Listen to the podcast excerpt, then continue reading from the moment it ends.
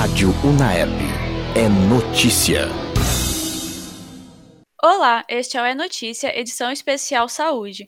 Eu sou Brenda Marchiori e agora você fica muito bem informado em menos tempo.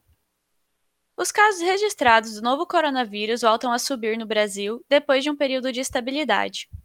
O diretor-geral da OMS, Organização Mundial de Saúde, reforça que o Brasil precisa levar o aumento no número de casos de Covid-19 a sério. Dados do Imperial College de Londres apontam que a taxa de transmissão do vírus foi a maior desde maio. Governo do Estado de São Paulo anuncia recuo e coloca todo o Estado na fase amarela do Plano de Flexibilização Econômica. Seis regiões que estavam na fase verde, entre elas a capital paulista, devem regredir para a fase amarela. As demais 11 regiões, que já estavam na fase amarela, não avançam e seguem no mesmo estágio. Entretanto, o número de casos e taxa de internações em algumas regiões do estado são compatíveis com a fase laranja, ainda mais restritiva. Hospitais particulares do estado de São Paulo registram 84% de taxa média de ocupação dos leitos de UTI para Covid-19, segundo o levantamento feito pelo Sindicato dos Hospitais, Clínicas e Laboratórios do estado de São Paulo. De acordo com os dados, o aumento nas internações de pacientes diagnosticados com a doença é de 79%.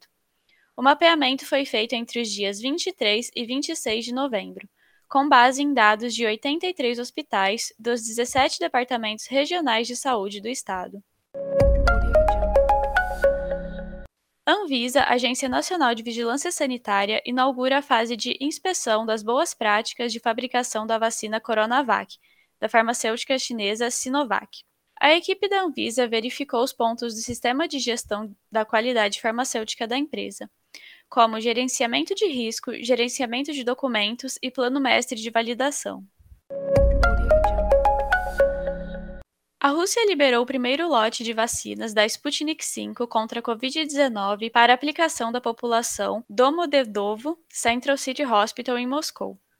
Os interessados em receber a vacina precisam se registrar em um site do governo com antecedência e apresentar resultado negativo para a Covid-19.